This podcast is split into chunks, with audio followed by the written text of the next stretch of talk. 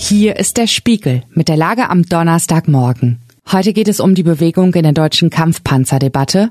Wir blicken auf einen unangenehmen Tag für Emmanuel Macron und wir beschäftigen uns mit dem Ende der Zusammenarbeit zwischen Hans-Georg Maaßen und dem Beck Verlag. Spiegelredakteurin Susanne Bayer hat diese Lage geschrieben. Am Mikrofon ist Ivi Strüving. Pistorius, Scholz und die Panzer. Heute tritt der neue Verteidigungsminister Boris Pistorius sein Amt an. Kurz nach seiner Vereidigung im Bundestag empfängt Pistorius im Bendlerblock seinen amerikanischen Amtskollegen Lloyd Austin. Dieser wird von Pistorius auch erfahren wollen, wie dieser zur Lieferung von Kampfpanzern an die Ukraine steht.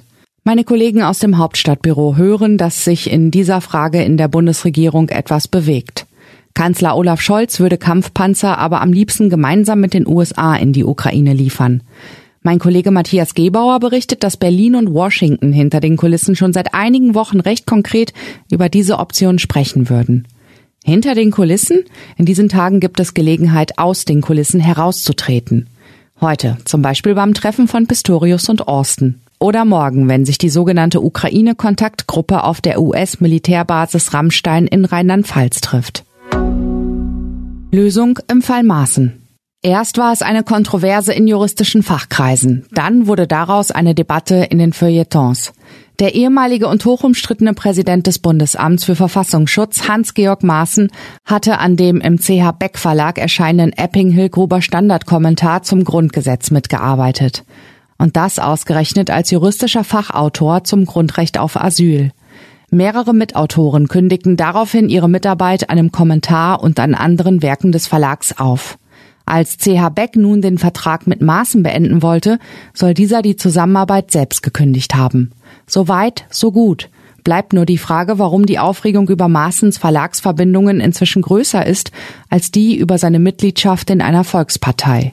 Denn Maaßen ist immer noch in der CDU. Bei der Bundestagswahl 2021 trat er sogar als Direktkandidat an. Wut über Macrons Rentenpläne. An diesem Donnerstag wird in Frankreich gestreikt. Aus Protest gegen die angekündigte Rentenreform der Regierung werden die meisten Schulen geschlossen bleiben. Auch die staatliche Eisenbahngesellschaft ist massiv betroffen. Die Gewerkschaften kündigten zudem mögliche Stromausfälle und die Blockade von Raffinerien an. Am Nachmittag soll ein großer Demonstrationszug durch Paris ziehen.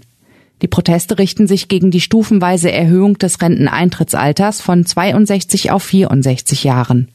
Laut einer Umfrage sind zwei Drittel der Franzosen gegen die geplante Reform, mit der die Lücke in der Rentenkasse geschlossen werden soll. Woher kommt die Wut? Das niedrige Renteneintrittsalter habe immer als soziale Errungenschaft gegolten, die man sich nicht nehmen lassen möchte, sagt unsere Frankreich-Korrespondentin Britta Sandberg. Außerdem setze sich in dem Kampf gegen die Reform die Gelbwestenbewegung fort. Britta sagt, Zitat, es geht erneut gegen die da oben und die Reichen, gegen einen vermeintlich brutalen Plan der Regierung und gegen Präsident Emmanuel Macron. Für Macron ist die Rentenreform das wichtigste Projekt seiner zweiten Amtszeit. Sie muss ihm gelingen, sonst fällt sein politisches Erbe zu schmal aus. Was sonst wichtig ist. Neuseelands Premierministerin Jacinda Ardern hat ihren Rücktritt für den 7. Februar angekündigt. Als Grund gab sie an, nicht mehr die Kraft für das Amt zu haben. Der umstrittene US-Republikaner George Santos soll sich einst als Tierliebhaber ausgegeben und Spenden für einen todkranken Hund gesammelt haben. Das Geld habe er dann aber selbst kassiert, wird berichtet. UNO-Blauhelme haben im Nordosten der Demokratischen Republik Kongo Massengräber von 49 toten Zivilisten gefunden. Aus der Region waren Angriffe einer politisch-religiösen Sektenmiliz gemeldet worden. Soweit die Lage am Morgen. Alle aktuellen Entwicklungen finden Sie auf spiegel.de.